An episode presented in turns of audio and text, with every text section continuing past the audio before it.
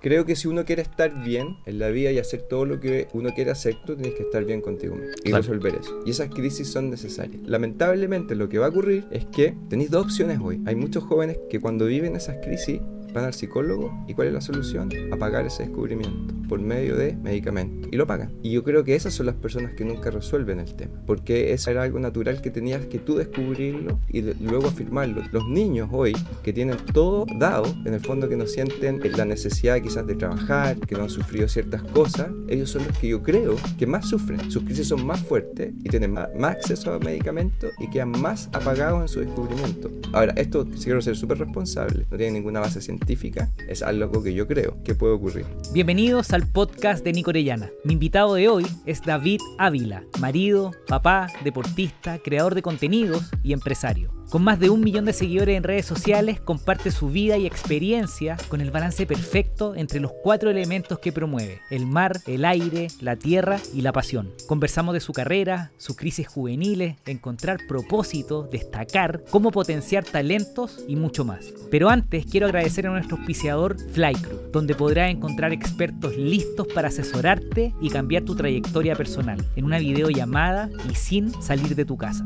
Si hay algo que cambió mi vida para siempre fue estar rodeado de expertos. A los 21 emprendedores, a los 25 organizadores, a los 30 de atletas y hoy en Flycrew creadores fascinantes que me han impulsado a hacer este podcast y empujar mi marca personal. Si quieres cambiar tu trayectoria como yo lo he hecho múltiples veces, entra a flycrew.com y encuentra al experto que andas buscando. Ahora sí, vamos al grano. ¿En qué está David Ávila? Mi último emprendimiento personal es el desarrollo de mi marca personal por medio de la creación de contenido. Con 42 años decidí entrar en un mundo que nunca pensé que lo iba a hacer, en el fondo. No estaba dentro mi- de mi radar, y, pero creo que era algo que tenía bien eh, oculto o lo había de alguna forma tapado en mi desarrollo como profesional, como ingeniero. Pero me acuerdo que en el colegio eh, era bueno para hacer cosas de arte, tocaba música. eh, me acuerdo que fui una vez a fin de año, en fin de año al colegio y toqué música de piano frente a todo el, el colegio. Y eso de alguna manera en mi carrera profesional eh, yo creo que lo apagué. Lo apagué por mucho tiempo. Y con 42 años dije, bueno, voy a hacer cosas que no he hecho antes. Y la, la creación de contenido tiene ingredientes que son transmitir experiencia. Ya tenía mucha experiencia, me habían pasado muchas cosas. Y siempre Mm. quería de alguna manera transmitir esa experiencia de una manera entretenida. Y dije, ¿cómo no hacerlo de una manera más creativa? Que es a través de, en el fondo, esta, este proyecto de- de la creación de contenido en redes sociales.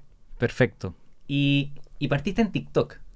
Partí en TikTok porque una vez que tomo un proyecto, obviamente estudio, para mí cualquier tipo de proyecto es eh, básicamente tener que analizarlo y ver que sea exitoso en base a la búsqueda de tu objetivo y el propósito que uno quiere hacer. En ese sentido tuve que estudiar las distintas plataformas y en ese momento eh, sabía que ya habían plataformas muy consolidadas y que iba a ser difícil entrar en buscar el, el- el público que yo quería, la comunidad que quería formar. Y decido por dos cosas. TikTok, porque en ese momento era una plataforma que no muchos creadores de contenido estaban ahí, eh, porque yo creo que habían algunos estigmas al respecto, que solamente era de niños bailando. Pero yo hice un análisis de algunas cuentas de creadores de contenido y empecé a entender si realmente tenía potencial o no.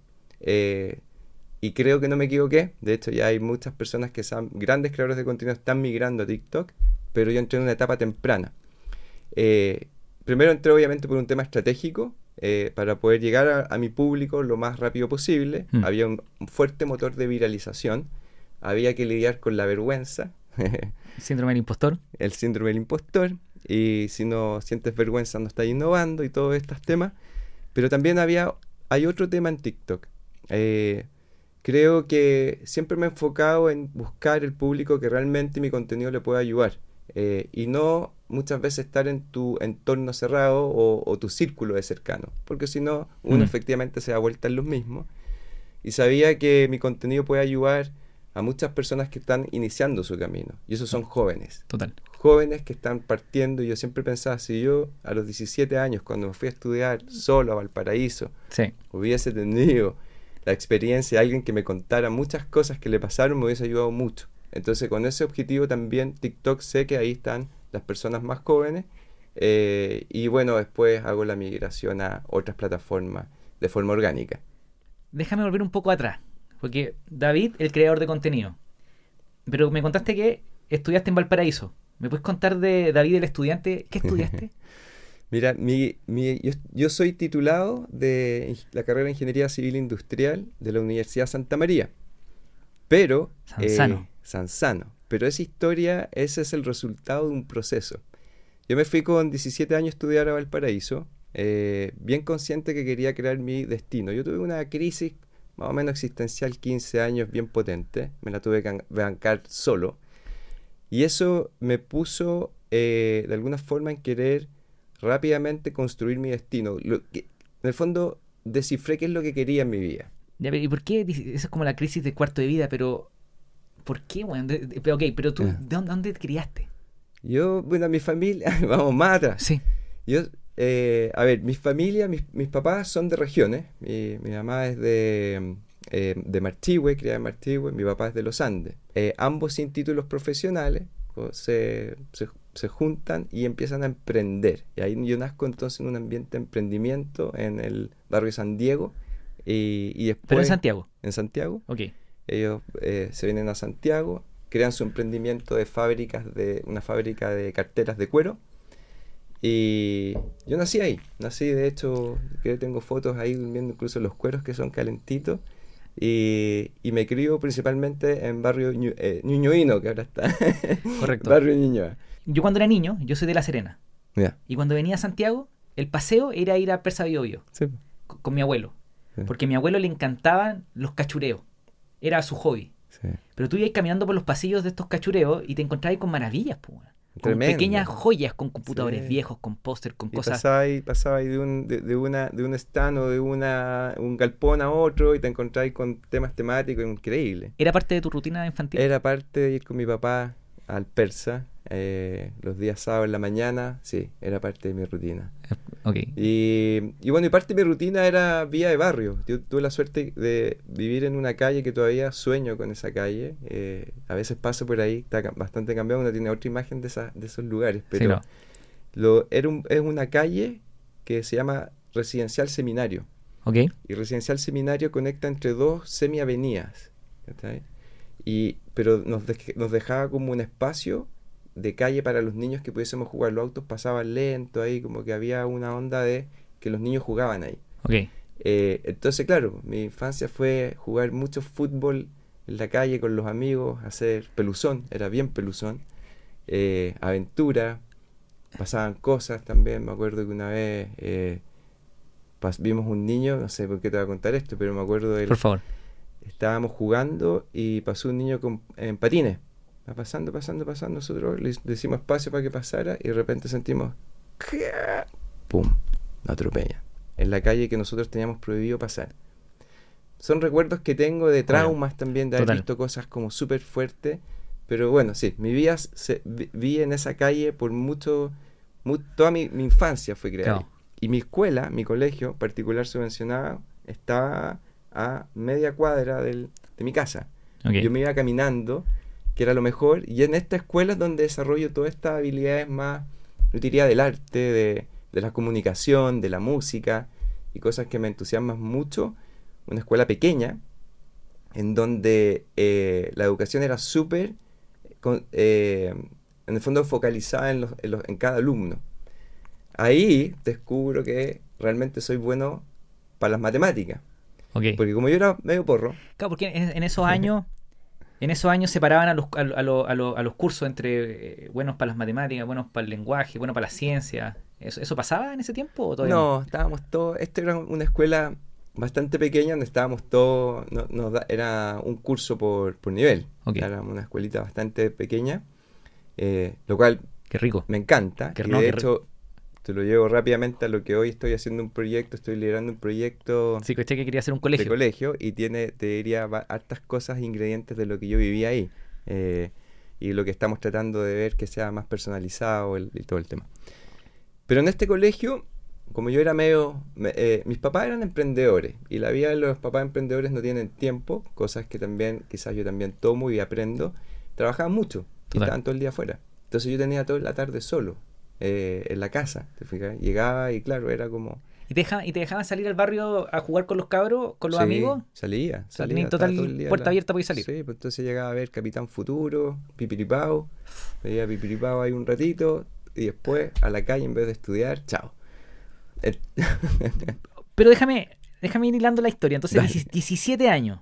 O sea, pasa toda esta juventud en el barrio, qué rico, ¿no es cierto? Sí. Colegio, arte, te das cuenta que te gustan las matemáticas y a los 17 años te, te hacís preguntas, por eso te, me fui para allá. Te hacís preguntas que pocos niños se hacen. sí, Eh, que es, eh, ¿por qué estoy acá? ¿por qué estoy acá? Sí. ¿Por qué me quiero, me quiero estudiar? ¿por qué ingeniería civil? No, más profundo. ¿Por qué, ¿Por qué? por- por qué existe el mundo? ¿Por qué existe el universo? ¿Qué es el universo? ¿Pero por qué? ¿Y dónde sale esa, esa curiosidad? Ah, esa, ¿Te lo he preguntado? Sí, y siempre me lo cuestiono, pero después uno va enco- hay cosas que no hay que ni preguntarse, pero tiene que ver un poco con, con el descubrimiento, el entender por qué hacemos las cosas y, y- y por qué ocurre todo, Mm. un poco la ciencia. Por eso cuando tomo la decisión de estudiar, me voy a una base de ciencias de ingeniería, donde te puedo explicar muchas cosas, física cuántica, entender el Big Bang, entender los agujeros. O sea, tratar de entender algo de lo que creemos que sabemos del universo, a mí me generaba un poquito de tranquilidad eh, en buscar algunas respuestas respecto a eso. Entonces, la motivación de ir a la universidad, pero que ya. Te creo lo que me estáis diciendo, si es que hubiese estudiado astronomía, pero estudiaste ingeniería civil industrial. Sí, porque hay que ser práctico. ¿Por qué te fuiste por ese lado? Sí, lo que- porque también en mi... eh, a ver, hay ciertas cosas que yo resuelvo rápidamente a los 15 en esta crisis. eh, rápidamente saber qué es lo que quiero y qué es lo que no quiero. También soy práctico. Con 15 años. Sí. ¿Y lo hiciste solo o te ayudaron tus papás? Solo, el descubrimiento lo hice solo y después lo validé con, con, con libros. Me ayudó mucho. Algunos libros, validar, que me dio mucha tranquilidad. ¿Y, Y después no me lo cuestioné más. ¿y qué leía en tu familia? Mis papás, mis papás leían, pero mi papá me acuerdo que una vez le conté lo que había vivido, me llevó unos libros, todavía no, no recuerdo lo- los autores, y- pero basados en, en existencialismo. O sea, tu papá te acercó a, a libros de existencialismo porque probablemente él lo había leído. Exactamente. Por ejemplo, un libro que, que en esa época leí que, que me ayudó mucho a decir, ok, listo, hay que darle nomás, eh, Tus zonas erróneas, un libro que bueno, es un clásico, hay muchas respuestas ahí, más algunos libros de existencialismo y listo. ¿Qué, el- ¿Por qué te digo por qué fui práctico? Porque Mm. eh, cuando resuelvo y entiendo que este es un tema que no tiene ciertas respuestas, no me voy a complicar, no me voy a angustiar por seguir. De fondo, yo digo, bueno, acá tengo dos opciones, es súper duro. O me cuestiono el resto de todas las cosas por, por siempre y no voy a encontrar respuestas porque no están, y no las tenemos, Claro, y voy a vivir angustiado en esa crisis de por qué existimos. total. O digo, ¿sabéis que este, lo, que yo, lo que yo resuelvo, este, esta vida es tan corta, hay cosas que descubrí, y esto puede sonar muy, descubrí que, por ejemplo, el amor es fundamental y tiene energías tan fuertes Mm. y tan importantes que son motores increíbles. Por otro lado, el de, la conexión, hay cosas que no tengo explicación. Yo empecé a conectarme con la naturaleza, con el deporte, y lo único que sentía, sensaciones increíbles que dije, estas son las que quiero vivir. Entonces, Mm. resolví rápido. O sea, no tan, fue una crisis importante, pero resuelvo no cuestionarme más las cosas y decido seguir. Obvio. La ingeniería es una forma de estar siempre cerca del descubrimiento, pero súper práctico porque es para, también para trabajar y, y generar crecimiento. Entonces, ¿qué es lo que yo dije? Quiero vivir cerca del mar, quiero estar cerca del deporte, quiero se- seguir surfeando, quiero seguir descubriendo y esto me va a servir para la vida y vamos acelerando. Y no me cuestioné, ahora las los cuestionamientos hoy no me generan angustia, me generan curiosidad. Yo, no, yo sé, yo sé, mira, te escucho y quiero entender, quiero saber solo algo. Porque hoy día tenéis cuarenta y tantos, Cinco. cuarenta y cinco. Entender lo que tú me estás diciendo con 45 años me parece una conversación súper razonable. po. Con 45 años tu corteza prefrontal está totalmente desarrollada, weón. Sí, Por supuesto, vamos. Pero teníais 17 años. sí. ¿Pensabais de la misma forma? O sea, ¿tú te, te acordáis de, de ese tipo de, Mm. de razonamiento? ¿O, ¿O ahora conectáis los puntos hacia atrás? No, creo que Y re- lo- lo- logré resolver y Ya, entonces déjame hacerte una pregunta. ¿Cómo Sí. un cabro chico de 17 años puede llegar a, a hacerse esas preguntas? Porque son muy importantes. Porque Sí. lo que tú resolviste te ayudó a, a la vida que tenía hoy día, pero lo Sí. lograste resolver muy pronto. Hay gente que se pasa la vida buscando, Buscando. responder esas preguntas. ¿Qué le decimos a un niño que está buscando su propósito, su camino, cómo vivir su vida? Sí. Mira, de hecho, me han, me han ofrecido escribir libros. Dije que no por ahora, porque creo que tengo que seguir acumulando experiencia, pero la primera va a ser eso, el descubrimiento, porque creo que si uno quiere estar bien en la vida y hacer todo lo que uno quiere hacer, como muchas veces los creadores de contenido o motivación decimos hay que hacer esto, primero para poder estar bien con el entorno, tú tienes que estar bien contigo mismo y Claro. resolver eso. Y esas crisis son necesarias. En mi caso, es un, este es un experimento. Imagínate qué, qué fue lo que ocurrió. Pone un, a un niño que está en una etapa creciendo, como cualquiera, y sácale quizás la figura paterna y materna porque se separaron y se desconectan. Entonces tu, tu círculo cercano de confianza no está. Total. Tus amigos no confías porque están haciendo puras tonteras. Total. Están haciendo como gozando la fiesta y tú te empezás a cuestionar otras cosas que quizás al- con gente más adulta lo está haciendo, pero no tenéis la confianza de hablarlo. Y pones a esta persona solo en el mundo a entender por qué existe el mundo, por qué estás acá, cuestionas la religión, cuestionas todo, te empiezas a dar cuenta que las cosas no son como son, puede ser esta cuestión media distinta Claro. eh, por qué hicimos las ciudades, por qué existe la sociedad, y te empezás a hacer un cuestionamiento. Lo, lamentablemente lo que va a ocurrir es que tenéis dos opciones hoy. Hay muchos jóvenes que vi, yo lo, lo sé porque lo he escuchado a algunos papás, que cuando viven esas crisis eh, van al psicólogo y ¿cuál es la solución? Apagar ese descubrimiento por medio de medicamentos. Sí, claro. Y lo pagan. Y yo creo que esas son las personas que nunca resuelven el tema Correcto.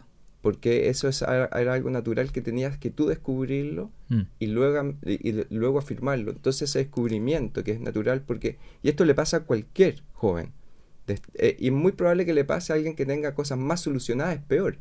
Los niños hoy, Mm. que tienen todo dado, en el fondo que no sienten eh, la necesidad quizás de trabajar, de que no han sufrido ciertas cosas, ellos son los que yo creo que más sufren. Sus crisis son más fuertes y tienen más acceso a, más acceso a medicamentos y quedan más apagados en su descubrimiento. Mm. Ahora, esto quiero ser súper responsable, no tiene ninguna base científica, es algo que yo creo. Pero la tiene. No la puedo citar, pero la tiene. de- yo solamente creo con base a mi experiencia empírica, que es lo que yo he visto, que, que puede ocurrir. Que podría ser una buena investigación para el libro. Sería increíble, parte del libro. Y creo que es importante después para poder reafirmar lo que te estoy diciendo, que es una hipótesis. En ese sentido, imagínate, yo estaba solo, sin, sin temas de medicamento, y, todo- y, y claro, y ahí efe- efectivamente con una angustia que uno tiene que resolver. ¿Qué hago con mi vida? ¿Qué hago con mi vida? Y, y ahí finalmente, en el fondo, yo eh, mi, mi proceso se acelera mucho. Entonces vivo todo lo que quizás mucha gente se demora en su descubrimiento. Y yo me to- tomo, en el fondo, como me dice, digo, quiero salir de esto. Creo que ahí es donde yo resuelvo lo que quiero hacer. Y por eso en mi vida no pierdo tiempo porque Mm. sé que en el fondo eh, el tiempo es súper valioso. Y tenemos poco tiempo para hacer lo que queremos. Y con eso, en el fondo, avanzo. Y, ¿Por Me- qué mis papás no estaban? Se habían separado. Ok, Entonces se me genera un entorno, final, Buen o sea, un, ambiente en el fondo que... ¿y a qué edad pasó eso? Yo creo que esas crisis, No, ¿A qué edad se separaron tus viejos? Tus viejos? eh, creo que a 13, 14 años más o menos. Ok.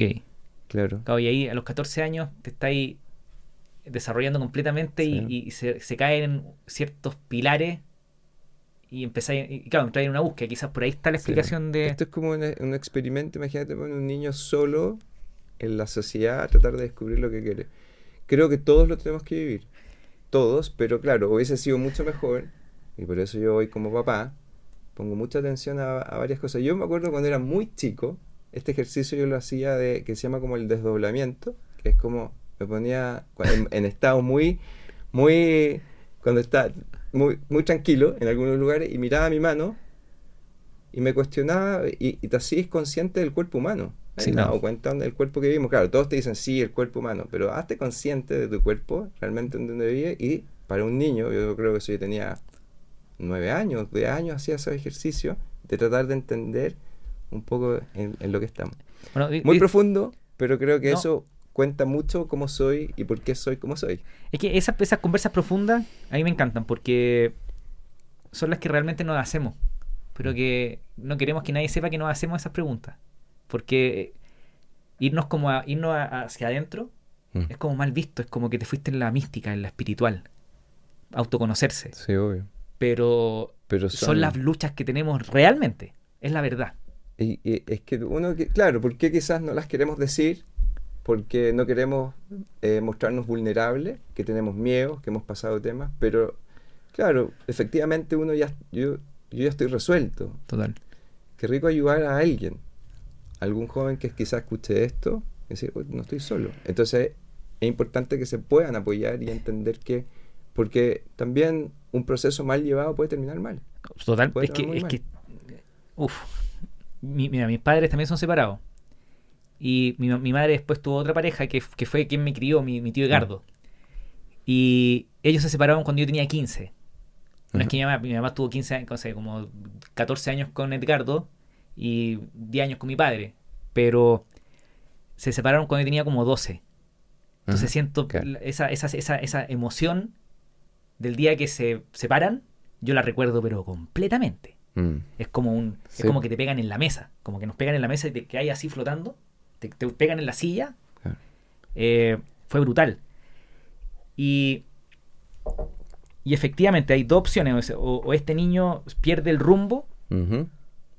O este niño se empodera, se genera un nivel de conciencia brutal y busca su camino. Así que yo es. creo que ahí compartimos un poco el- esa visión porque quizás una historia de vida parecía. Sí. Pero... Y, y dicen también que las familias disfuncionales generan los mejores emprendedores. Eh, ¿No es cierto? Está clásico, Steve Jobs, papás, un, un quilombo en su familia. Y así un montón de historias de emprendedores, familias disfuncionales. Pero ahora yo soy papá, tú eres papá. Tú no querís que tus hijos tengan una familia disfuncional, pues, Entonces, claro. ¿cómo, ¿cómo le inyectamos una semilla de emprendimiento, una semilla de autoconciencia, de, de saber que hay que ser responsable en la vida a los niños Sí. con, con una familia funcional? Sí, bueno, eh, ahí yo lo que, lo, que, lo que por lo menos veo, en mi caso, es que tomo ingredientes claros. Quiero estar muy cerca de ellos, quiero que tengan la confianza que el día de mañana cuando vivan sus crisis eh, las puedan compartir en cierta... Hay unas que se las tienen que vivir solos, las tienen que descubrir, pero que sienten el apoyo. En mi caso, yo decido salir un poco de, la, de lo que se dice que es como deberíamos criar y me voy a vivir a región. Creo que el, el vivir en región eh, pu- entrega ciertas cosas distintas, ingredientes distintos, para sacarlos de la posición de quizás tener, que es lo que hubiese hecho viviendo en Santiago, en un colegio, con ciertas creencias que tienen Correcto. algunos papás, que la mayoría no toma la decisión por qué no hacen lo que sería increíble hacer. La mayoría de, la- de las personas que pudiese tomar la decisión de vivir en región para buscar un equilibrio de vida, una vida más tranquila, que pueden trabajar remoto, está dado por el colegio de sus hijos, Correcto. por miedo Total. a que queden desconectados de las cosas que creemos que eh, la red de contacto, el círculo de amigos, para mí esa cuestión es como, hay cosas que creo que pueden tomar mucho más valor Total. en un entorno distinto, así que espero compensar por ahí. Cabo, Un, un entorno donde no hayan tantas distracciones. que estén más concentrados. Imagínate el hecho que estén cerca de la naturaleza, la naturaleza es muy sabia Correcto. y hay respuestas. Yo me crié en una ciudad de cemento. En el cemento te cuestionáis muchas cosas. En la Pe- naturaleza es distinto. Podía encontrar estas respuestas en forma mucho más orgánica eh, conectado con ellas. Pero, pero quizás lo que pasa es que, ok, tú te criaste en la ciudad, pues en Santiago. Sí. Eh, eh, pero te criaste en barrio. Sí, Villa Barrio. que es diferente en vivir, no sé, pues en San Bernardo, en la cisterna. Tú viviste en un barrio muy... que pasaban muchas cosas. Sí, pasaba muchas. Eh, ¿Será parecido a las regiones o no? Yo creo que tiene, por eso quiero volver. Es ahí. Buen- es- es- Porque estaba ya a media, media cuadra de tu colegio. po. Sí, Es que era- pero, pero eso, eso fue lo que yo... Mira, una de las cosas que ocurrió y por qué quiero... Efectivamente era un lugar soñado, pero eso se perdió. Y quizás por eso Sí. puede ver un poco la- la- lo que después me pasó. Mis papás en algún momento en su historia les va bien. No, muy bien, pero les va bien. ¿Y qué es lo que quieren mis papás? Eh, darnos lo mejor. un, colegio, un mejor colegio. Un mejor colegio, un mejor barrio, entre comillas. Nos llevaron al peor barrio, al peor colegio. Particular, eh, en- no era malo el barrio, pero no era lo que finalmente yo valoraba y que creían que ellos era, era mejor. Y nos llevaron al peor escenario porque se terminaron, o sea, nos vivimos al final. El dinero no solucionó nada, le fue bien, Mm. y lo único que yo vi que trajo puros problemas. El problema es que nos llevaron a un colegio súper impersonal, donde efectivamente ahí habían cuatro o cinco cursos en paralelo, donde ahí sí dividían los de BI, los de científicos, los, los- te empezaban a segmentar. Un colegio donde los valores que yo empecé a ver ahí eran más materiales, de valores, se valoraba más lo material Pasa. que lo que, que la- la- la- en el fondo la propia identidad de cada persona y además mis papás empiezan el proceso de separación de una familia no es el problema cuando se separan es el proceso anterior Mm. Lo que lo que tú empiezas a vivir entonces qué, qué importaba que estuviéramos en una casa mucho más grande con un patio exquisito una piscina atrás eh, viviendo en, en- en- entonces eso fue lo que yo no quería hacer Mm. para mí desde ese que un, fue un proceso corto no fue tanto primero medio a cuarto medio eh, en donde yo te diría que quisiera bloquear eso y no entregarle eso a mis hijos. Yo Voy sé. totalmente en contra de, en el fondo, ¿qué sacamos con tener cosas materiales si tu familia y núcleo no está bien y tú estás en el lugar que no querías estar? Entonces yo trato, uno no puede garantizar, el día de mañana incluso, Mm. todos nos podemos separar, tú te puedes separar, pero ojalá que sea dentro de lo, lo mejor posible. Me acuerdo de mi papá siempre en ese cuestionamiento, yo hablo mucho con mi papá, y mi papá siempre le llamaba la atención mi forma de razonar. Muy pequeño, me Pero, dice, ¿A quién no, pues, weón? ya me dice, eh, yo sabía que ellos se tenían, se iban a separar. Y en una, en una eh, comida familiar nos van a anunciar esto. Oye, vamos, queremos hablar con usted. Y venía el anuncio que los papás se separan. ¿Cu- ¿Cuántos hermanos tenías?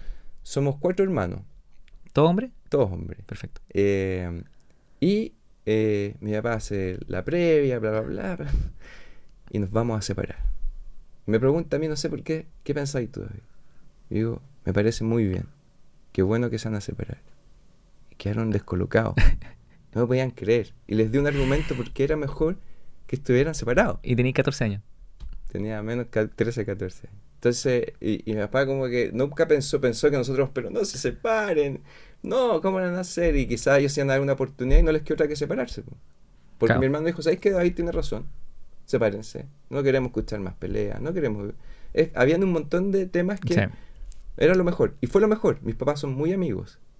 Son disfuncionales, pero... eh, pero lograron en el tiempo... Al principio obviamente no se hablaban.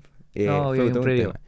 Yo... eh, es muy divertido como mi familia es disfuncional. Mi papá está casado con una eh, señor, mujer menor que yo. Eh, tiene dos hijos con ella. Mi mamá es muy amiga de la señora de mi papá. Cuando hacemos asado se juntan todos. Eh, así que Pero- mucho mejor. Fue la, la mejor solución. Mi, mi, mi mamá con mi papá también son muy amigos. De hecho, me acuerdo que hace como tres meses mi, vie- mi viejo vive en Pucón, mi mamá acá en Santiago, en Ñuñoa, y mi mamá, y él está, está casado, tiene, tiene una hija con, con esta señora, eh, con Yaidaray, y mi mamá se va a quedar a la casa de ellos a visitarlos, en su cabaña en Pucón, y se queda con ellos, así de amigo. Claro. Entonces, Eso es mejor, sí. Al final, tu señora va a ser tu señora siempre. Total. La mamá de tus hijos. Y eso yo creo que es una forma que yo hemos aprendido. Es casi ahora parte del ciclo del- del- de, los matrimonios. eh, pero hay que hacerlo, hay que tomarlo a altura. Mira. hay un, hab- hablando de tu libro, que, que- no de tu libro, sino que de lo que me contabas y que sería como la idea de un buen libro.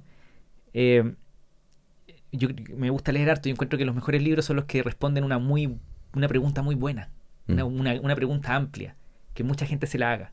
Y creo que la pregunta del propósito cuando eres chico, poder tener esa templanza a los 14 años de poder decirle a tus papás, oye, está bien que se separen, eh, o a los 17 poder preguntarte qué quiero, cómo quiero que sea mi vida, Sí. es muy difícil. Es muy difícil.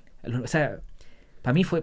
Yo a los 20 años sabía perfectamente para dónde quería, dónde estaba apuntando y, y por eso quizás la trayectoria que he tenido y la que tenés tú. Pero si tú leís tus comentarios, que sé que lo así, Mm. Mucha gente te pregunta, estoy seguro, ¿cómo lo hago? Estoy perdido, Sí. me, me- me echaron de la pega, tengo 20 años, aquí 14 años, estoy perdido, estoy perdido, estoy perdido. El perdido se repite muchísimo. Sí. Entonces creo que ahí tenéis mucho que decir, weón. Por eso es que decidí partir por ese. Eh, cuando yo hablé con una con la editorial, hay, hay el incentivo perverso, la editorial es, haz el libro de tu vida. Y le dije, no, yo tengo que recorrer muchas cosas, pero Total. sí te voy a empezar a contar partes de mi vida. Y la fundamental parte ahí es, no Mm. puede, no, yo- mi historia no se puede contar si no te cuento cómo resolví mi propia crisis. Obvio. Total. Y eso es importante que eh, tarde o temprano, mientras más rápido las personas lo, lo consideren, que sea como una guía, que lo resuelvan, es fundamental para después construir lo que tú quieras. Después, todo es fácil. Total. Todo es fácil. No te cuestionáis. O sea, si lograste resolver esos cuestionamientos fundamentales, el resto es cualquier cosa. Se te va a cuestionar porque vendiste menos, es como la risa. Hay cosas. O sea, olvídate. Total. A mí la pregunta que yo me hago, pero que puede ser, esta es personal, eh, es cómo criar niños emprendedores. Eh, que es una pregunta que me hago y he hecho, eh, yo hago reels para probar el- el- la idea. Entonces hice un video de, de criar niños emprendedores y se hizo muy viral. Dos millones de visualizaciones, por ejemplo. Eh, de ser una amenaza, de cuidar a los niños, de no dejar a los niños abandonados. Entonces el tema niñez Sí. de crianza, eh, muchos papás están muy perdidos. Entonces yo creo que ayudar, ayudarlos con... Y no, no a decir, yo oye, leí en Twitter Mm. que esto funciona, leí en Twitter que esto funciona. No, uno se puede sentar, si uno tuviera el tiempo, investigar el tema, Claro. leer a otros 50, 100 autores, estudiar papers, Sí. mm, y empezar a hacer, darle, buscarle sentido, convertirlo en un libro, creo que sería muy valioso. Sí. Hay un concepto que, como, porque los papás nos estamos cuestionando siempre permanentemente eso. Eh, mi papá me dio muy buenas bases en el tema del deporte, los valores, de, la disciplina. eh, vienen de, esos ingredientes son de mi papá. Perfecto. Eh, obviamente, muy, muy, muy potentes, que me han acompañado toda la vida. Y esas herramientas están a acompañar siempre. Ahora, eh, claro, mi papá tuvo, yo fui hijo del rigor en ese sentido en cuanto a la disciplina, Mm. eh, muy fuerte. Y yo trato de matizar qué es lo que me gustaría que mis hijos sintieran. Y creo que hay un concepto es, yo creo que no hay que ser maestro de nuestros hijos, hay que ser un, eh, vale más ser un buen papá. Y un buen papá es quien tu hijo esté, que sienta la confianza, que pueda hablar contigo, que es lo que yo creo que, si ahora entendí por Total. qué trato de generar ese lazo de confianza, porque, claro, yo quizás tengo el miedo que cuando les lleguen sus crisis, quiero que ellos las vivan de la mejor y las resuelvan de la mejor forma posible. Y creo que eso es más importante que, por ejemplo, si yo los impulso mucho a que sean un excelente deportista. Total. Yo a mi hijo no los presiono y son buenos deportistas, les gusta el deporte, uno salieron dos cosas que yo no hago. Yo se las- y yo obviamente se las quiero potenciar. Fútbol, ¿no? O sea, cero fútbol. Sí, y, te carga la pelota. y el otro rugby, ¿cachai? bueno, será. Y jiu-jitsu. Perfecto, cosas que yo no hago. Pero porque ellos lo están descubriendo. Total. Lo normal, o, o quizá lo tradicional hubiese sido que yo los potenciara el surf eh, o el skate. Tengo una rampa de skate y no la no, no, no andan tanto, ando yo. Entonces, eh, al final, hay, yo creo que somos guías de lo que ellos quieren hacer y potenciar. E- Eso es un poco lo que yo, por lo menos, estoy tratando. Ahora, hay ciertas cosas, por ejemplo, en mi casa, en nuestra casa, con mi señora, es. Yo les dije a mi hijo, el surf, porque a veces también hay que. Hay que hay, tienen que entender que no todos lo pueden hacer lo que no todo, no pueden hacer todo lo que ellos quieran. Por supuesto. Entonces, eh, el surf, yo dije, en, mi- en nuestra casa es obligatorio, pero no va a ser que lo hagamos todos los días. Entonces, a lo menos una vez cada dos meses, ¿vamos a surfear? Sí, papá, vamos, listo. Es como porque creo que el surf sí entrega muchos valores y quiero que ellos los tengan cerca. Me imagino que el yoga también. El yoga también.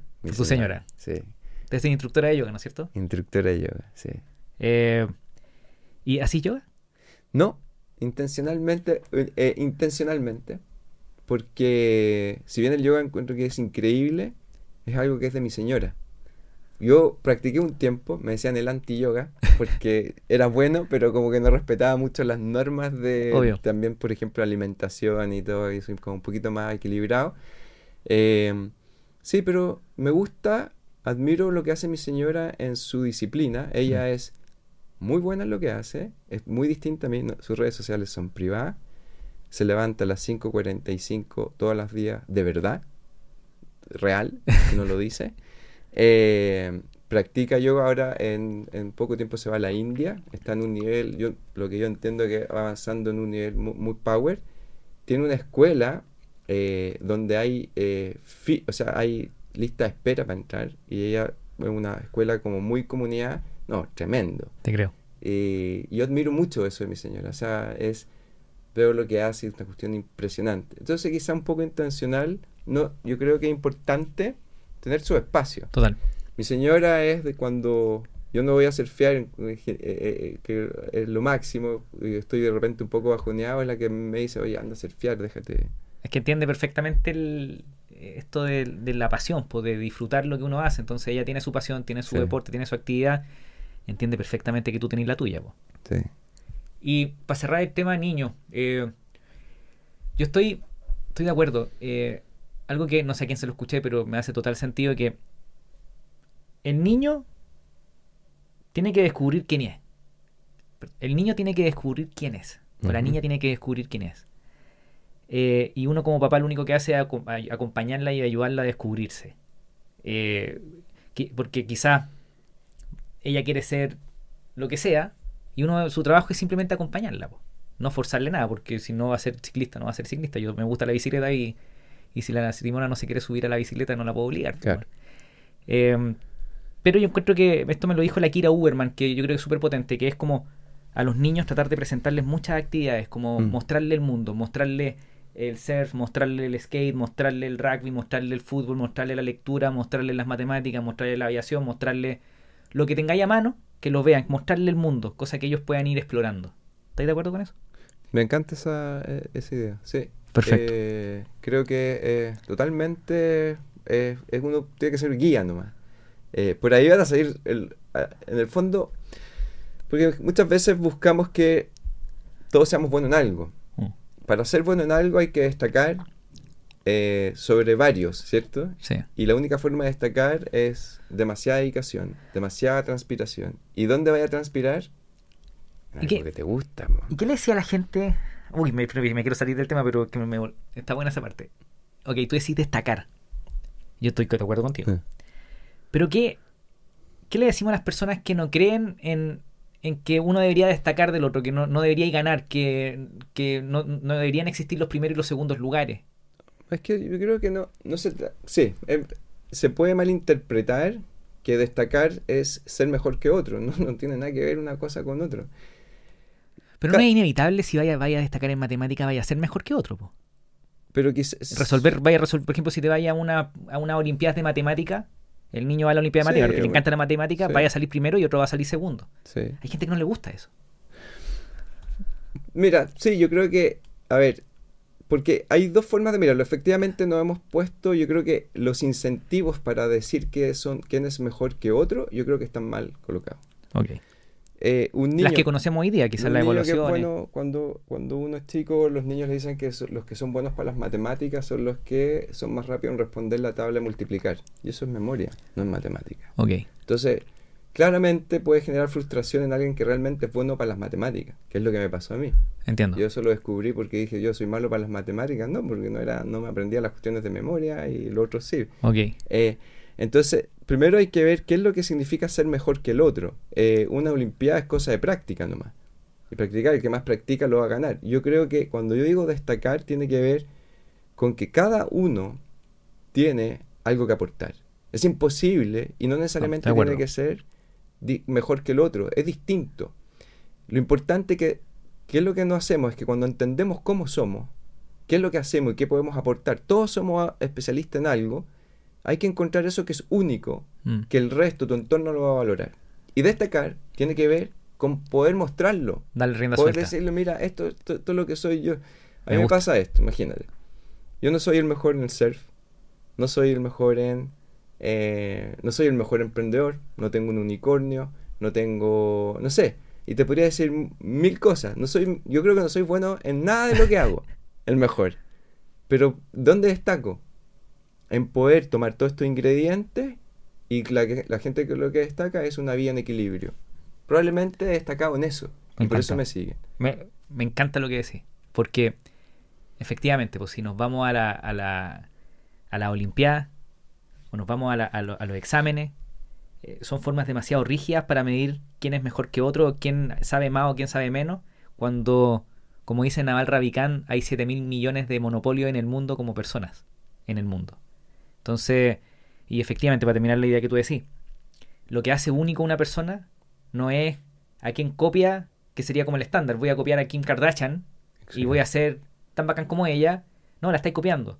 Lo que te hace especial y lo que te hace realmente brillar es cuando tenéis todas tus influencias. El matemático, el surfista, el piloto, el papá, el marido, y todo eso te convierte en un monopolio por, por sí mismo. Exactamente. Yo te diría, imagínate, te lo voy a decir con y, y, ahí no competís con nadie. Y, y, y, ahí es distinto que vengan las retribuciones. Las retribuciones, las recompensas, mm. son consecuencia de porque tenemos convicción en lo que hacemos, destacamos y ahí resolvimos que no necesariamente ser el mejor. Y te lo doy súper claro y algo con harto respeto lo digo y tengo cuidado. Es probable que yo no siendo un surfista profesional sea uno de los mejores surfistas pagados, patrocinados. Total. Y, y tú dices, ¿y cómo? Entonces, la meta, si no ganó ni un campeonato, porque encontré una fórmula que siendo surfista, las marcas están dispuestas a patrocinar porque es mi ingrediente de cómo comunicar. Ay, qué buen tema, güey. Por eso me gusta hacer este podcast, porque aprendo mucho, mucho, mucho. Y lo digo con harto respeto a mis, a mis partners surfistas, porque yo sé que eso puede generar un tema, pero eh, vamos a ese punto. Yo trabajo con muchos deportistas porque en Welcu vendemos entradas para eventos deportivos. Mm. Somos la plataforma de venta de entradas para eventos al aire libre más grande en Chile. Eh, tenemos, no sé, el 80 o 90% en mercado. Vendemos las carreras de ruta, de bicicleta, de triatlón, de lo que se te ocurra. Y converso con muchos atletas que no crecen en redes sociales. Entonces ellos dicen, oye, pero esta niña baila y tiene 300.000 seguidores y ¿por qué no valoran mi podio? Y yo digo, porque tu podio, ok, felicitaciones, pero... Tengo una tesis de eso. una hipótesis, una hipótesis. Déjame, ok, esa hipótesis. Eh, ¿Qué importa más? ¿El podio o el paquete? No sé si me entiendo, se entiende la pregunta. Sí, totalmente. Yo, yo, yo eh, en el... Efectivamente yo creo que ha estado evolucionando y muchas veces efectivamente... Lo mismo que pasó con Instagram. Cuando estaba Instagram y todos celebraban las fotos lindas que todos subían y decían, después salió TikTok y era el anti-Instagram, pero se dice que todo esto es falso. Me está mostrando lo mejor de, lo que está ocurriendo y TikTok al obligarte a de alguna manera hacer un video mirando a la cara, eh, podría ir en el fondo ver realmente que, cuál era lo, lo que sentía las personas y después mm. Instagram toma eso y sale los reels. Pero tiene que ver mucho con una evolución que es lo que se ha dado. Para mi gusto, y eso es lo que yo recomiendo a cada deportista que me pide ayuda en las redes sociales, le digo, cuando tú muestras el podio, lo único que, y muestras tu entrenamiento, estás alejando a todo el mundo de eso. Hmm. Porque es tan difícil, tú estás diciendo, mira lo bacán que soy, mira todo lo que tuve que hacer. Y no, ese, es un llamado totalmente alejar a una persona que está recién partiendo. Pero imagínate que tú fueras una persona que gana ahí todos los podios, entrenáis fuerte, pero puedes bajar esa comunicación a alguien que está desde cero partiendo de tal forma que no se desmotive. Acuérdate que la construcción del objetivo es ir paso a paso y que cada persona vaya ganando sus pequeñas batallas. Mm. Cuando tú pones una meta tan alta, lo único que hace es desmotiva. Y las marcas entendieron que finalmente se, alejaban las personas del deporte al mostrar esta superhéroe de entrenamiento cuando alguien normal no lo iba a hacer. Total. Mi contenido lo que hace es que yo voy y voy, voy desde abajo diciendo, mira, aparte en este tema, esto se hace así, vamos eh, y vas comunicando. Entonces, creo que sí, hoy importa que los deportistas puedan saber comunicar y quizás mostrarse un poco como cuáles son las cosas difíciles, qué es lo que les costó a ellos, cómo les, qué les pasó a ellos cuando partieron. Y mm. eso el público lo va a valorar mucho, porque va a generar empatía. Hoy están muy alejados algunos al mostrar el podio y yo, creo que es natural que ocurra esa, esa, esa desconexión. Y porque probablemente, claro, se criaron en un, en un, en un mundo hipercompetitivo donde el podio era lo más importante, ellos aspiraban al podio, entonces ahora que consiguen podio quizás consideran que, sacar, eh, que, el podio es el que debería traer todo el rédito porque eso es lo que ellos buscaban, pero en realidad lo que trae a las audiencias es esa vulnerabilidad del proceso de llegar al podio. Claro. Entonces, ahora es cosa, es un pequeño cambio, si no es nada grave, es, eh, lo más difícil es tener el podio. Claro. Entonces, ¿cómo comunico el, eh, eh, que sea mucho más... Mira, ahí eh, lo, em, los surfistas profesionales que tienen más seguidores y más enganches y seguramente los mejores pagados, no son los que están compitiendo en el circuito mundial. eh, son los surfistas, que es como un poco la categoría que, que tendría yo que de alma. Eh, son los que mejores lo pasan, pero no solamente hacen surf y son talentosos. El, ese surfista, Kai Lenny, te- te doy un caso muy conocido. Kai Lenny es talentoso en windsurf, en foil, en todo. Y si él quisiera ser el mejor surfista, probablemente lo haría. Pero él tomó una decisión, ser una persona que fuera pudiese comunicar mucho más el estilo. Mm. Y eso acerca mucho más a la gente. Su audiencia es gigante, enorme. Entonces, claro. eh, eh, Porque probablemente se convirtió en un role model. exacto. Ok. Uf. David, eh, déjame hacer un, un paso rápido. Yo sé que, pero muy rápido, por el emprendedor. Eh, porque hablamos de, del creador de contenido, del estudiante, del niño y el emprendedor, el empresario. Porque eh, eres piloto de avión, tení, viví en la playa eh, y, y ahora estás haciendo contenido relacionado con finanzas personales, ¿no es cierto? Cómo, Sí. cómo ordenarte. Mucha gente cree que para llegar a, a- a todo eso, que quizás es material, eh, hay que tener mucha plata, hay que tener muchos recursos. Mm. ¿Qué tiene que ver ser empresario, ser emprendedor con conseguir resultados? ¿Tú creéis que es vinculante? Eh, Quizás la pregunta es muy amplia, pero sí. eh, ¿tú creéis que podríais, podríais hacer todo lo que estáis haciendo sin ser emprendedor? Yo creo que hay ciertas cosas que no, efectivamente. Sí. El emprende eh, ser emprendedor eh, a mí me abrió... Porque yo pasé por, por las distintas etapas. El eh, eh, yo fui eh, ejecutivo por mucho tiempo y trabajé en empresas y... y- Sí, como y en, alto. En Grupo No, Patio. Grupo Patio, perdón. Falabella. Entonces, claro, tengo este, este proceso tradicional de haber creado una, una carrera, pero efectivamente desde el momento que yo decido emprender, se me abrió un montón de alternativas que sí creo que hubiese sido muy difícil haberlos hecho del lado de como, como ejecutivo empleado en una empresa. Mm. De hecho, las mismas redes sociales. Yo me hubiese puesto todas las restricciones por el hecho de representar una empresa y ser ejecutivo. No, eh, hubiese sido muy difícil haber aperturado las redes sociales que me han dado un montón de cosas más. Es probable que en el futuro me dedique a esto. Entonces, un cambio de vía eh, tan fuerte sí creo que el ser emprendedor eh, te ayuda bastante. Ahora, es un, inter- eh, eh, es un híbrido porque también mencionaste ser piloto. Lo hice bajo el paraguas de ser ejecutivo. Fue el mejor momento donde encontré más tiempo Mm. para poder estudiar piloto Obvio. y siendo bien sincero, fuera, era en las horas de ineficiencias que tenía Total. siendo empleado. Entonces, ¿qué es lo que hacía? Cerraba mi oficina, yo cumplía mis objetivos y luego seguía estudiando.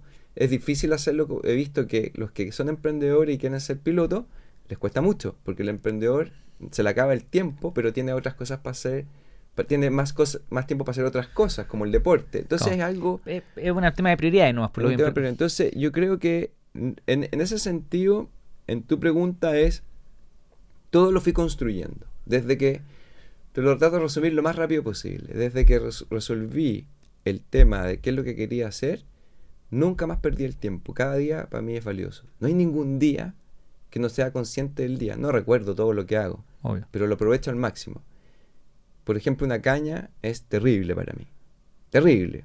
Perdí una mañana Perdí la con mañana. caña es lo peor que uno puede hacer. Total. Me gusta compartir con amigos, sí. Ayer estuve en un evento y supe salir y estoy contigo ahora. Hubiese sido terrible que te diga, mira, estoy con la caña, es que se No. me pasaron los tragos. Entonces, en ese, ese es un concepto. Desde que, imagínate, a 17 años me voy a Valparaíso, tratando, esto inicia, mi, mi vida inicia de, mi construcción de camino ahí, en Avenida España, tratando a las seis y media de la mañana, todos los días en Avenida Motivado. España, solo, viviendo consciente que estaba construyendo mi destino y no paré más. Entonces, claro, cuando tú le empezás a meter, el primer objetivo mío fue terminar la carrera. Yo no estudié ingeniería civil industrial en la Santa María, mi primera carrera. No era un buen alumno, te lo dije. Nadie me preguntó, ¿y cómo entraste a la Santa María entonces? Estudié una carrera técnica. Y terminé mi carrera técnica. Me preparé, ahí fue donde normalicé mis estudios que había perdido en el colegio, que no los había adquirido. Y fui a dar un examen especial para que me dejaran ingresar a la universidad que quería. Es un recorrido. Entonces mucha gente dice, ah, pero estudió en la Santa María. No, tuve que partir en una carrera en otra universidad y me pude cambiar. Pero lo hackeaste entonces. po? Hackeé la cuestión.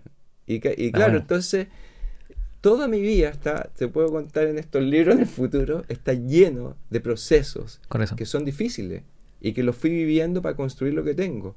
Terminé mi carrera, fracasé obviamente en un emprendimiento mientras trabajaba, entre medio de la carrera tuve un fracaso, me voy a mi carrera profesional, viví, eh, me estresé, estuve en un, le metí tan fuerte como es mi actitud de seguir creciendo y fui pidiendo eh, y haciéndome notar en, en, las empresas y que quería más desafíos, pero eso también me trajo tremendas consecuencias de mm. estrés. Mm. Tuve que aprender a entender y controlar hasta dónde le podía meter. Todo un proceso que te lo puedo contar, obviamente, en y que todos, muchos lo van a vivir. Tengo una familia, me dicen, oye, lograste una familia, qué rico. Mira, una cosa muy rica que la otra vez me pasó. Los jóvenes, muchos me preguntan, me felicitan por las cosas que tengo entre comillas, como que rico y por ahí sale el avión. Es como típico, oye, qué rico tener un avión, me gustaría. Y mi, mi público es bien transversal. La otra vez me, me, junté, me encontré con un piloto de 80 años con más de mil horas de vuelo. 80 años. Me dijo, te felicito por tu familia. ¿Está Son cosas distintas. Ese concepto de la familia, ¿sabes cuántas pololas me pusieron el gorro? Me, o sea, olvídate. Un momento, y, y mi, mi partner llegó bastante después. Y un momento, un momento pensé, yo también la embarré en relaciones. Y un montón de cosas. Claro, hay que tener cuidado porque uno cuando muestra los resultados es súper complejo no contar el recorrido. Total. Es como, ¿y qué, cómo lo lograste hacer? Y bueno, la compra del avión ya dije cómo lo había comprado. Eso, eso lo bueno es que tu contenido explica muchas veces de este tipo de cosas, así que invito a las personas que no puedan estar escuchando a meterse a tu canal en YouTube y, y, ver tu contenido, porque desde cómo comprar un avión, desde cómo hacerse piloto, desde cómo hacer un presupuesto para tu vida, eh, lo van a encontrar en, tu canal, así que sube potente, pero ok. Está claro que hay un proceso. Y yo creo que para quien nos esté escuchando lo, hemos logrado tocar esos puntos, desde San Diego hasta Pichilemu. Pero ¿Cuándo suficiente es suficiente con cosas materiales? Mm. Porque hay una búsqueda. O sea, David ha tenido una búsqueda de, llenar cosas que para ti son importantes. Pero ¿cuándo es suficiente para una persona que, está en esa búsqueda loca de conseguir cosas? Que pueden ser no solo materiales, sino que también el título, el MBA. Pasa mucho en la, en la, en la, en la trayectoria de la... Yo, tengo, yo, yo estudié también ingeniería civil industrial, pero abandoné. En la Católica del Paraíso. Sí, conozco tu historia y creo que fue bastante buena decisión. y, Muy buena decisión. y tengo compañeros que son mis amigos de la universidad, que los adoro. Eh, no me junto mucho con ellos, casi nada, pero los veo, los sigo en redes sociales. Y algunos hacen MBA. Y, y, esa, yo, sé que para los profesionales hay una, una línea eh, de buscar cosas. Para los emprendedores hay una línea de buscar cosas, quizás el próximo proyecto, el próximo negocio. Eh, Después hay cosas materiales, que el auto, que la casa, que la casa, la segunda casa en la playa, que, que la bicicleta para los que son ciclistas, que bueno, yo tengo una bicicleta, ahora quiero la de carbono y quiero rueda. ¿Cuándo suficiente es suficiente? Mira, eh, yo creo que eso es muy particular de cada uno. Eh, y eso lo descubre cada persona. Eh, hay unas tesis globales, pero generalizar no siempre es bueno. Okay. Y, ahí he escuchado que la, tesis, bueno, tiene que ver un poco con el patrimonio de los 4 millones de dólares para arriba, no te genera ningún valor más. Pero eso es muy, muy general. ¿Por qué te lo digo? Porque he visto personas con patrimonios sobre 20 millones de dólares reventar y no entender la felicidad. Y he visto personas con un patrimonio no sé, bastante más accesible encontrar la felicidad en eso. Entonces es muy relativo a cada persona. Y eso yo creo que tiene que ver más que nada con, con lo que a ti te hace feliz, con tus valores, con entender cuál es la esencia. También he visto eh, patrimonios altísimos que solamente lo hacen por deporte, eh, por ayudar, y viven con menos, como, con menos cosas materiales que personas que no tienen ni siquiera un 1% de su patrimonio. Claro y son capaces de resolver eso. Entonces, yo creo que en ese sentido la respuesta es, en cada uno tiene, tenéis que descubrirlo. Es una pregunta. Es una, claro. ¿Y dónde está? Eh, es, para cada uno. Entonces, lo que sí sé que es bueno, y yo creo que tu pregunta también va para allá, es que lo tengáis claro. Vive lo que tengáis que vivir, cómprate el auto que queráis comprarte, vive el sueño que queráis hacer, hazlo. Pero ojalá encontréis Ah, que bueno. eso después ya no te va a generar más eh, valor y vuelve a la esencia. La esencia es la familia, tu mente, tu cuerpo. Ahí está todo. El resto, como ya, ya es cliché, pero se va y es verdad, no va a estar. Eh, pero yo sería súper responsable en decir que a, a quién, a- a- dónde está ese equilibrio. Depende de cada uno. Total. Por eso te digo que he visto en todos los rangos hacerlo mal. Yo creo que eh, una de las cosas que, por ejemplo, a mí me gusta crear contenido desde la vereda que estoy, cuando no tengo un éxito todavía, eh, estoy creando una empresa que puede ser exitosa o no, puede fracasar. Mucha gente espera, por inseguridad, algo como muy potente para contar su historia. Mm. Yo dije, ¿sabéis que no? Porque mi historia está en proceso, está en construcción. Y mi objetivo es bastante alcanzable por todos los que me escuchan. Total. Yo soy una meta totalmente alcanzable de lo que yo he hecho. Todo. Y todo lo que yo te transmito, te lo dejo ahí. Es replicar. Replica. Las finanzas personales, aprende el juego de las finanzas, aprende el juego de cómo funciona el sistema, descubre, resuelve tu, tu en el fondo tus cuestionamientos y, el resto es sistematizar y repetir. Sí, obviamente yo sal- te- tengo, nací con algunas ventajas, sí, nací con la ventaja obviamente. Curioso. ¿Ah? No, y también que, y que haya podido estudiar en una pensión, en una universidad, son cosas, pero que hoy cada vez son más alcanzables, está bien.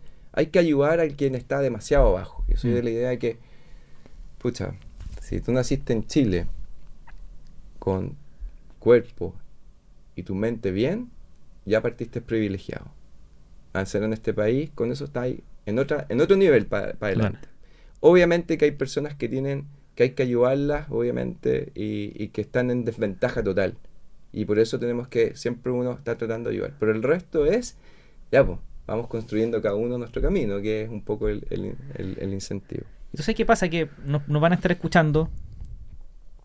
Quizás no tanto porque la gente ya conoce quizás este tipo de contenido, nos sigue a nosotros, entonces es bacán porque uno, uno construye audiencias resonando con ellos. O sea, Sí. hay gente que te escucha y te dice, uy, eso a mí me resuena, a mí eso me hace sentido. Pero y aparecen los haters que nos Mm. pueden decir lo que tú decís, pues, Nico. eh, pero que tú tuviste el colegio, tú tuviste el barrio, tú tuviste esto, tú tuviste estos privilegios, tú tuviste esto otro. Eh, y tratan de, de- Yo creo que ni siquiera es consciente y, y- y- y debe ser muy difícil para ellos, por supuesto, pero. ¿Cómo, cómo un cabro que, que- que se siente con todo en contra podría empoderarse y, y tomar el control de lo que esté haciendo? ¿Tú Mm. crees que hay una forma, como una búsqueda, una pregunta que hay que hacerse? Em, mira, yo creo que uno no puede tratar de solucionar todo. Uno no puede tratar, eh, y especialmente en el lado nuestro, de querer ayudar y que todo el mundo lo va a poder entender. Hay gente que va a entender esto y un gran cantidad de personas. Por eso yo te decía que mi comunidad estaba bastante ya consolidada. Sí. Yo ya me había pasado por todo, probablemente le he llegado a gran parte de la comunidad eh, y distintas comunidades, y el que quiere estar con esta comunidad es porque tiene ciertas eh, temas y curiosidades interiores que le hace sentido lo que uno va a comentar. Claro. El tema del hate es que básicamente hay distintos tipos de personalidad y es así. Tú puedes invitarlo, yo siempre digo con cariño. Un hater cuando a mí me... Yo tengo poco hate porque tengo una política de cero hate. Sí. Tolerancia cero hate. O sea, tú tiras hate detrás de una... Es que es distinto que alguien tenga una diferencia conmigo. Me encanta plantear diferencias cuando tienes nombres apellidos y eres un perfil real. Pero el hate viene de un proceso Mm. que uno no se puede hacer cargo de eso en realidad. Yo te puedo invitar, te trato con cariño y ojalá que uno se sume y vea finalmente si uno es referente o no. Pero lamentablemente hay personas que no lo van a ver y siempre van a buscar una, una justificación. Y eso puede dolerle a alguien, pero es así y yo no me puedo hacer cargo de eso. Mientras a mí no me contamine en mi comunidad, y por eso yo lo cuido mucho, y a mi persona, yo estoy ya bastante claro, lamentablemente lo que yo los invito a seguir en lo que ellos crean que es correcto. Pero no, se, no te voy a hacer cargo de todo eso. Creo. ¿Pero tú crees que hay alguna forma de, de intervenir? ¿De algún mensaje o algo que les pueda resonar a, a un hater? ¿O el hater es hater y va a morir hater? No, yo creo que el hater cambia. Yo por eso mi, mi tema, yo sé que ¿Por qué te ha pasado que hay gente que puede decir, no, es que yo, te, yo, no, yo, yo no te quería y ahora me pasa te mucho. resuena, me y resuena por eso mucho? es cariño al hate. Se le dice con cariño porque el hate tiene que descubrir eso. Y la única forma, hay que ponerse en el... Por eso, hay, hay unos que no tienen solución ya. Eh, ya a esta altura de la vida quizás ya no lo resolvieron y imagínate, no sé, pues en dónde terminarán. por eso te digo, eh, hay casos extremos. Yo creo que sí, efectivamente. Yo creo que todas las personas tienen potencial. Solamente lo pueden sacar si es que ellos quieren y lo tienen que descubrir. Nada más. Y lo único que uno puede hacer es lo que yo te decía, bajar al plano de que ellos vayan entendiendo como tú lo hiciste.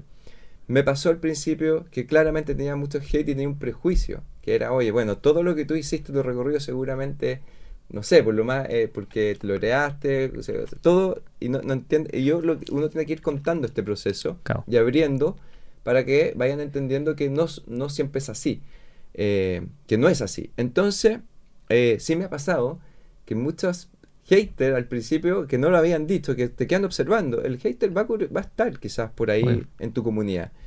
Mientras yo lo digo, mientras tú no hagáis algo, yo, te voy a eliminar mientras tú puedes mirar, ni un problema. Y me ha pasado mucho que me decían, ahora entiendo tu mensaje, ahora aprendí a ver tu contenido, ahora estoy motivado con esto. Entonces sí, es la única forma yo que veo ahora es con, con cariño mientras te respeten obviamente tu espacio también. Y para ir terminando dos, pucha, no conversamos de, de, equipos. Eh, pero. Me encantan los. Pero son las 11. Sí. ¿Tenéis más tiempo? Sí. ¿Once y media? Once y cuarto, digamos. Once y cuarto, ya. Déjame eh, meternos, meternos en eso. Ok, tú para poder, ok, tenéis todo, tenéis tiempo. Hay un libro de un tipo que se llama Dan Martel. Dan Martel, que tiene un libro que se llama Bike, no, perdón, Buy Back Your Time. Compra tu tiempo de vuelta. Que habla del concepto de delegar, de apoyarte en tu equipo. Él habla mucho del asistente, él tiene un asistente. Eh, es un gallo de alto patrimonio, un gallo bien capo, inversionista en muchas startups muy bacanes, muy, muy, mega recomiendo el libro. Eh, tú estás aquí conmigo, relajado, 11, sí, tenía un compromiso, 11, 15 me decís. Pero te apoyáis en equipos, equipos de gente. ¿Cómo, ¿Cómo hay armado tu estructura de apoyo mm. para poder manejar tus negocios? Eh, B-Wise, la academia, lo que estáis haciendo, eh, quizá ahora vaya a ser un colegio. Sé que eres presidente del Club Aéreo de Pichilemu, vicepresidente. Vicepresidente. Tenéis hartas responsabilidades. Hay equipos atrás de eso. ¿Cómo, lo, cómo, cómo armáis tu equipo? Sí. es buena tu pregunta porque efectivamente hay muchas personas que hacen muchas cosas y tienen empresas que lo he visto, pero no están viviendo el presente. El, apellido tiene que ser vivir el presente, que nosotros podamos estar acá totalmente presente aquí. Que lo creo, lo digo porque he visto también muchos empresarios con muchas cosas, pero que tú estás hablando y están así, con el celular acá, mirando hacia abajo. Y no logran, entonces creo que ahí no está bien desarrollado la idea de que puedas realmente delegar y que tus tiempos sean respetados por el por, por, todo. Em, yo lo que siempre digo, yo no tengo empleados, no tengo talentos que trabajan conmigo. Y hay una gran diferencia. Y son los talentos, son los que te ayudan a crear una, una empresa, de alguna manera, un sistema mm. que se autorregule y funcione solo buscando los objetivos.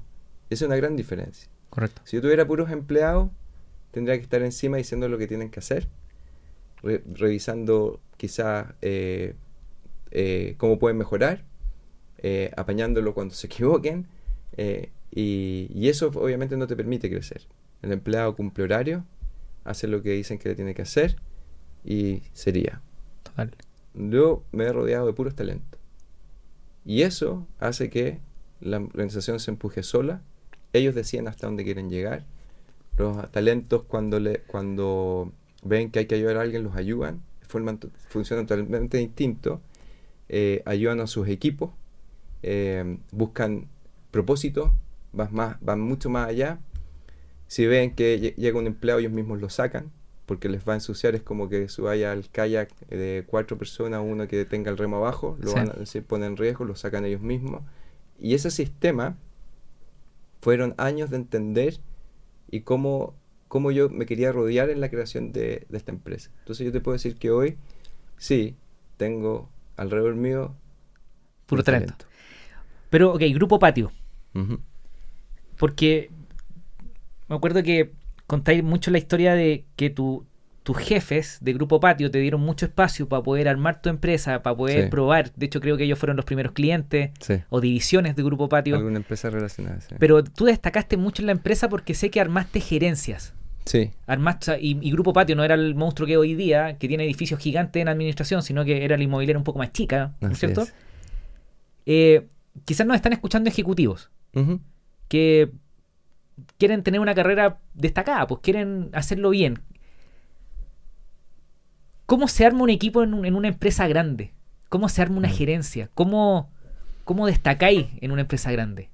Sí. Mira, eh, efectivamente yo siempre fui, a ver, por, eh, tiene que ver mucho con mi forma de ser, de ser tan inquieto y siempre ir buscando nuevos desafíos. eh, eh, y ese descubrimiento de ir, en- eh, ese proceso de ir descubriendo nuevas cosas. La única forma de crecer para mí era tomar nuevas gerencias. Y eso obviamente significaba que iba creciendo tanto también en incentivo. Por lo tanto, yo iba pidiendo la gerencia, pero para tomar una nueva gerencia tenía que dejar armada una. Claro.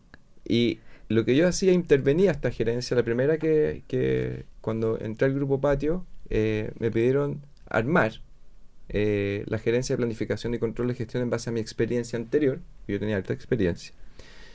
Y desde el día uno armé equipos autónomos. Yo traspasé todos mis conocimientos.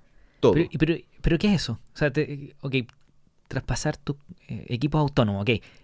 ¿Pero qué es un equipo autónomo? personas, que- personas que puedan tomar ellos sus propias decisiones en base a los objetivos que planteamos como equipo. Capacitarlos, yo siempre digo, obviamente herramientas, conocimientos, capacitarlos, que es, es como obvio que es el estándar, pero darle el espacio para que se equivoquen y aprendan. Eh, eh, Pero ahí, por ejemplo, en, en, eso hay proceso, que es como lo que mucha gente conoce, los típicos checklists, Sí. ¿no es cierto? Un ¿Mm? proceso de despegue, o aprender avión, Sí. ¿no es cierto? Un proceso. Y tú crees que armar una gerencia tiene que ver con quizás armar un proceso, después enseñarles que pueden ser autónomos y tomar ese proceso y aplicarlo. Sí. No, yo, yo, yo siempre voy a que te- tiene que ver mucho más con sacar el máximo potencial de cada persona que tú estés trabajando. Yo me le dediqué mucho tiempo a cada persona, a entender primero que como hay un concepto como contrata talento, despide rápido, Sí. no trabajes, sol- eh, trata de tener talento. Los procesos y las capacitaciones para mí son un commodity, eso está, eso viene. Generalmente tú normalizás y nosotros, por ejemplo, en BYC tenemos una academia donde el conocimiento se normaliza y yo no tengo que intervenir mucho ahí porque las mentes curiosas igual siempre van a estar descubriendo. Entonces, Pero, pero, pero ahí hay un punto. ¿Mm? No todas las mentes son curiosas. por eso tienes que buscar mentes curiosas. están Primero, primero gente que sean curiosos, esto que que- puedan adoptar procesos. Eso sería como un prerequisito. Sí, sí, o sea, partamos por tu equipo tiene que ser tu equipo soñado.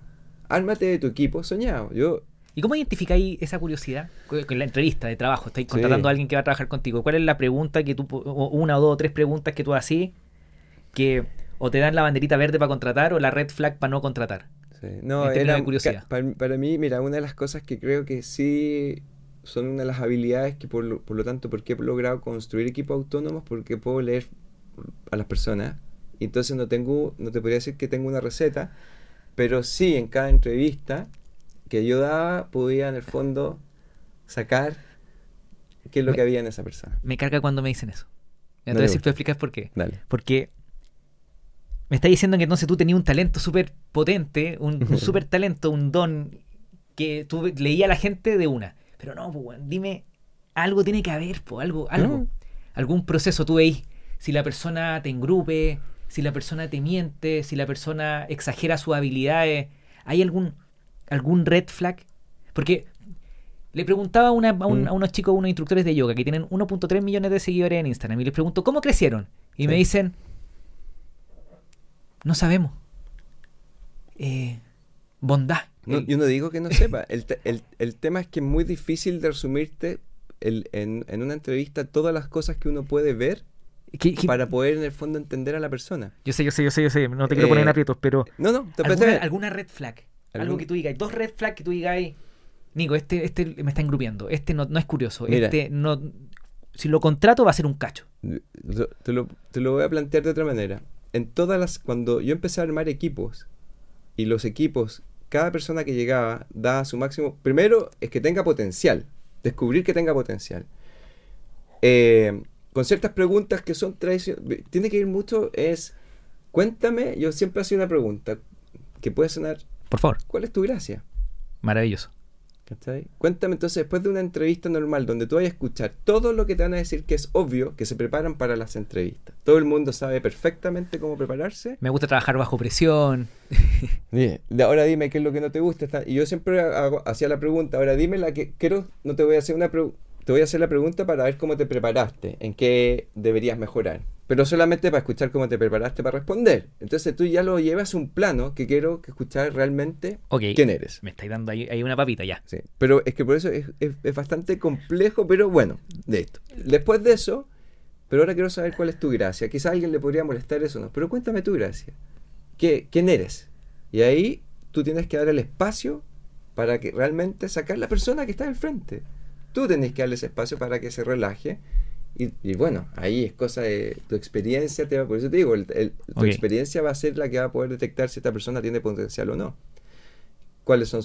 De ahí, bueno, puede, ser una entrevista No. bastante... No te entiendo porque lo que pasa es que yo trabajo en tecnología ¿Mm? y normalmente muchas entrevistas de, de- a programadores se enfocan en la parte dura, en eh, resuélveme este algoritmo, te voy a poner un par de problemas, pensamiento crítico, tututún, que son como las, las- las preguntas estándar de, Sí. de ingeniero, Sí. de desarrollo. Pero no a nadie le pregunta quién cuál es su gracia. po. Sí, pues, pero lo que pasa es que ahí está la diferencia, es que si tú quieres armar equipo, y ahí vuelvo al tema, tienes que tener gente que vaya realmente a empujar dentro de su, de su del proyecto que tú lo estás invitando a sacar el máximo potencial. Hay estudios que dicen que nadie entrega más del 50% de lo que realmente puede hacer una empresa porque en el fondo está el concepto de la empresa y porque voy a hacer más. Yo busco personas que entreguen no el 100, el 70. La diferencia es brutal. Con el 70% que tú entregues un objetivo común, es brutal. Obvio. Y luego de eso, eh, finalmente tú, los equipos van a funcionar solos. Entonces, ¿qué es lo que yo hacía? Primero, obviamente, conocimiento técnico, pero es commodity, ya, listo. Detectar que hay potencial, que va a entregar el 70, motivación, eh, le- eh, los incentivos, qué es, lo, qué es lo que les mueve. Y tú los guías. Armáis, entregáis conocimiento, traspasáis todos tus temas. Yo le dediqué mucho tiempo a cada equipo que armaba. Eh, yo, bueno, he vuelto a Grupo Patio porque soy proveedor de ellos ahora, eh, son mis clientes. Maravilloso. Conozco a cada una de las personas. Eh, los conozco, y algunos quedaron, otros se fueron, pero conozco perfecto todos los procesos que viví con cada uno de ellos. Esos equipos, imagínate un equipo de 10, 15 personas, armaste el equipo, ¿qué más podía hacer como jefe? No hay nada más que hacer. Y ahí tenés una decisión. Te quedas ahí cómodo, diciendo, bueno, yo soy el jefe y no Claro. haciendo nada más, ya se solucionó, o buscáis otro desafío. Y lo que yo hacía es, Te pasaba ya otra vez. voy a otro desafío. Y volví a replicar esto de generar equipos autónomos que eh, funcionaran solo. BeWiser, por ejemplo, yo estoy en eso. BeWiser para mí es un proceso Dale. en donde lo que quiero es que eh, esta empresa prácticamente ya funciona en forma autónoma con los líderes que yo fui formando eh, y espero que me dé el espacio incluso para hacer otras cosas más adicionales No. el próximo año. Me acuerdo, Tónico, y sorry que te, te haya ¿Está bien? Está perfecto. Te traje porque, ok, eh, alguien, hay un, hay un creador de contenidos que me gusta mucho que se llama Alex Ormosi. Te lo voy a mandar en un, un- es muy, es muy, su, su personaje es muy curioso, después te lo voy a, te lo voy a mandar. Pero él habla de algo que me, que, que me gustó mucho, que tiene que ver con las habilidades blandas y las habilidades duras. ¿no es cierto? Y él Sí. dice, oye, el problema es que las habilidades blandas, el único problema es que no las podemos medir, pero son las más importantes, dice. Porque las habilidades duras, y creo que coincide Sí. con lo que tú me contáis, las habilidades duras son commodity. Obvio. El ingeniero, oye, si pasaste, si te titulaste, estamos listos. Ahora, obviamente, si estudiaste y te preparaste y todo, pero Si no copiaste. tú decís, en, en la gracia es, vamos a mirar sus habilidades blandas. En esas habilidades blandas, ¿creéis que hay alguna que sea eh, una un, un par que tú crees que son importantes o, o- o es una lectura como amplia? Es amplia, pero hay algo que me, algo que, que, que me gusta encontrar mucho que es la pasión. Ok. Creo que la pasión es algo que es fundamental dentro de, de poder en el fondo ir más allá. Eso es lo que te va a llevar a mover y hacer cosas distintas que te van a ayudar a, descatar, a, a destacar. Entonces Entiendo. por eso volvemos a esa esencia que busca, hace lo que a ti te gusta, lo que te apasiona. Vive de lo que amas. Vive lo que amas. Es que eh, ese es el principal motor. Entonces, cuando tú vas a enfrentar un desafío tan relevante, tan importante, que te va, te va a quitar hartas horas y sacrificio, si no está la pasión, Eh, ahí, encontré la, encontré la respuesta a la, pregunta, la raja. Eh, es la pasión. Y esa pasión, probablemente, claro, tú, como eres un gallo apasionado, te es fácil leerla en otra persona. Me es fácil, sí, ver si tiene la llamita. Porque la, la pasión eh, sale por los ojos, es como que sale como por la, por, la oreja, weón. Y, y para eso, efectivamente, si tú sacáis a la persona de, la, de las preguntas de habilidades duras, mm. uno más uno, proceso, investigación de operaciones, ta, ta, ta, lo sacáis de ahí y lo lleváis cuál es tu gracia, lo descolocáis y no le queda otra que ser el mismo. Exacto. Y vaya a verlo, lo vaya a sentir. Uf, qué power, weón. En mi, en mi, fíjate que en el, en mis perfiles, mi invitación en mis redes sociales es todos los elementos en un solo lugar. es como lo obvio. Sale un avión, el aire, el agua, la tierra, porque siempre te va a llevar a eso, y sale la llama. Y alguien me preguntó, ¿y qué es la llama? ¿Cuándo te has metido con fuego? La pasión. Y imagino que tu equipo entonces está. son Hay mucho bicho raro, me imagino. Gente que hace un montón de cosas diferentes. ¿Será? sí, pues. Y increíble, un tremendo ecosistema donde se han. Sí, totalmente. Ok, entonces, para ser parte de un equipo increíble, probablemente una recomendación para los cabros es busquen una pasión y disfruten su pasión y vivan la concho, desarrollen sus habilidades duras, por supuesto, y en la entrevista del trabajo cuenten su pasión. Muestren pasión, muestren, su, efectivamente, qué, qué es lo que los mueve, qué es lo que les motiva. O sea, es que este concepto también, yo creo, por eso te digo, está como también súper validado. En otros, te lo, te lo comento al revés. Eh, ¿Cuántas personas? Mi papá siempre me decía algo que era súper súper duro, así como sonaba muy fuerte. Me decía, hay muchos genios fracasados en la vida. Me dijo, ojo con eso. Falta pasión. no, hay, no, hay no hay nada más cliché que un talentoso fracasado. Claro. Decía el, el fundador de McDonald's. Eh, que quizás se lo tiene que haber copiado a alguien más. David, te tengo que liberar.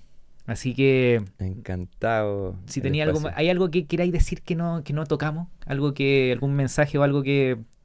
No, creo que me, me llevaste a cosas bien que no he dicho antes eh, en ninguna de las entrevistas. Lograste sacarme algunas cosas, viajamos. Eh, así que nada, eh, encantado y muchas gracias por, la, por, por el espacio.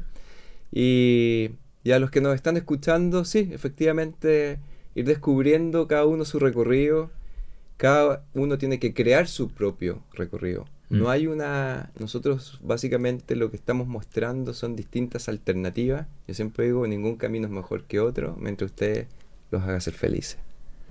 David, dejémoslo hasta acá. Muchas, muchas gracias por venir hoy día a verme en el podcast de Nico Orellana. Muchas gracias. Adiós. Si te gustó el episodio, comparte el link con un amigo. Suscríbete en YouTube, Apple Podcasts, Spotify o en tu plataforma favorita. Muchas gracias. Nos vemos en el siguiente episodio del podcast de Nico Orellana. Adiós.